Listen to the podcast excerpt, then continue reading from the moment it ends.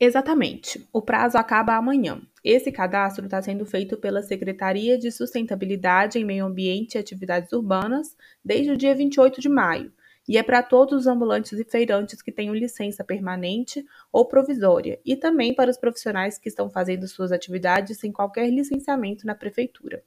É muito importante que toda a classe se cadastre, porque os dados obtidos através da pesquisa vão ser usados para o Executivo Municipal criar estratégias de organização de todo o comércio ambulante na cidade.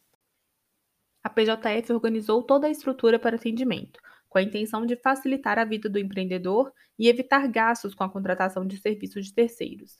As informações estão sendo coletadas de forma muito simples, sem burocracia. Os interessados podem responder as perguntas pela internet, através do site da Prefeitura de Juiz de Fora ou pessoalmente, no primeiro andar da SESMAUR, com integral suporte para esclarecimento de dúvidas e orientações para o preenchimento. O site é www.pjf.mg.gov.br.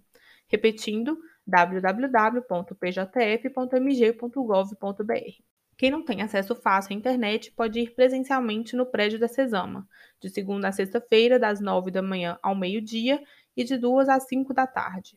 O endereço é Avenida Barão do Rio Branco, 1843, no centro. Volto com você, Lucas.